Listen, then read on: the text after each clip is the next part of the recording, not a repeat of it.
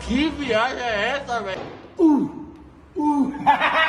Ei, B7. De uma vez por todas você vai entender o que, que é, para que, que serve quando colocar essa jossa no seu trem. B7. Vamos entender de uma vez por todas o que, que é essa jossa? Na prática, primeira parada, o que, que é o B7? Aqui eu já vou te pontuar o primeiro erro que a maioria das pessoas, os profissionais, pensam e falam que o B7 é simplesmente você colocar um exercício depois do outro. Não. Olha que bem para mim. O B7 é algo específico. É um exercício mais outro exercício, só que aqui tem uma especificação muito importante. Ei, do mesmo grupo muscular. Entenda uma parada. Para de achar que o B7 são dois exercícios aleatórios um atrás do outro. Não, isso é outro método, circuito, o que você quiser. Mas o B7 são um exercício, depois outro, dois, por isso B, dentro de uma mesma série, só que do mesmo grupamento muscular. Entendeu o que é? Isso já vai nos puxar um gancho para saber para que serve. Ei, por que, que tem que ser, Titiradones, um exercício e outro logo em seguida do mesmo grupamento muscular? Principalmente para uma parada, aumentar o TT. Teacher, o que, que é TT? Tempo de tensão, um dos aspectos cruciais quando o assunto é hipertrofia. Pega na mãozinha do Tite. Quando eu faço o B7, o principal quesito para que ele se torne um B7 é você ter dois exercícios, um em seguida do outro, para que você possa aumentar o tempo de tensão na mesma musculatura. Aquilo que você não conseguiria gerar de tempo de tensão com exercício, você coloca outro. E lembra, como eu coloquei lá brincando no começo desse vídeo, você coloca outro geralmente de um nível menor tensional. Então, por exemplo, o que eu gosto de fazer na prática, eu coloco exercícios mais tensionais, supino com halteres, supino com barra, exercícios mais pesados, com maior nível de porcentagem de RM, e logo depois exercícios de menor magnitude tensional, como por exemplo, como eu especifiquei aqui, flexão de braços, ou outros aí que você pode encontrar, fly, uma máquina, alguma coisa nesse sentido. Mas o que você precisa entender? Independentemente de qual exercício escolher, ele precisa ser do mesmo grupamento muscular, eles precisam estar consecutivamente colocados nessa série, um atrás do outro. Lembrando que, titulares, pode ter descanso entre, uma, entre um exercício e outro, o descanso vai ser a transição. Por quê? Como você quer conectar um exercício com o outro para que seu organismo possa perceber um aumento do tempo de tensão, quanto menos tempo de transição você tiver entre um exercício e o outro, melhor para que você possa atingir o objetivo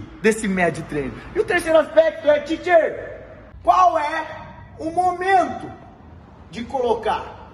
E aí você tem que, você tem que responder essas duas perguntas. Primeiro, quem é o seu aluno? para quem colocar e aqui que hora da periodização. É isso mesmo, aquilo que ninguém te contou na faculdade. Para quem, alunos? Você vai usar para quem esse método, Adonis? Para iniciantes?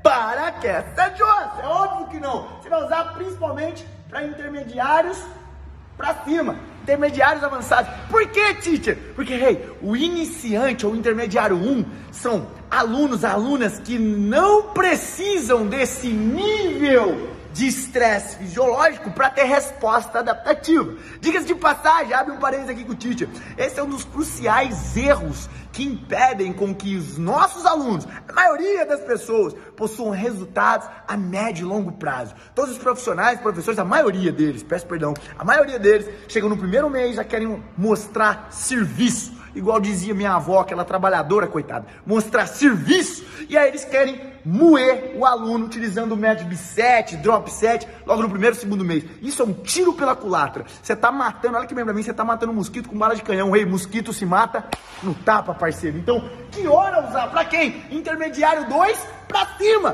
Por quê? Porque eles sim estão aptos, preparados para receber um estresse dessa magnitude que vai ser responsível a nível de adaptação. Que adaptação que eu quero? Ganho de força ou hipertrofia meu fibrilar? E que hora, Donis, do meu treino eu vou utilizar isso? Que momento da periodização? No momento da periodização, onde você está em períodos específicos do seu planejamento, quando o objetivo é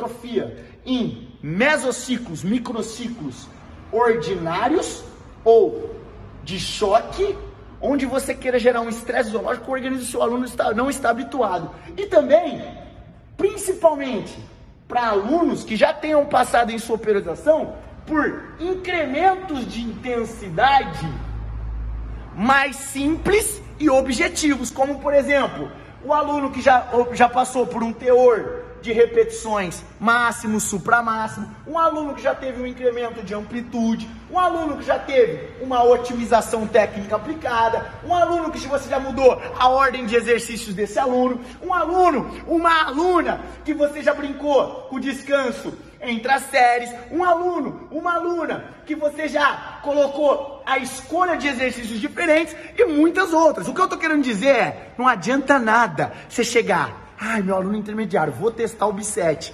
E você colocar algo de alta magnitude de estresse fisiológico, dois exercícios de alta tensão para o teu aluno, sem que ele ainda não esteja preparado ou apto para receber. Então, professor Adonis, que momento colocar? Primeiro, acima de alunos intermediários 2. E segundo, dentro da periodização, onde você tem um período específico para hipertrofia, principalmente em microciclos ordinários ou microciclos de choque.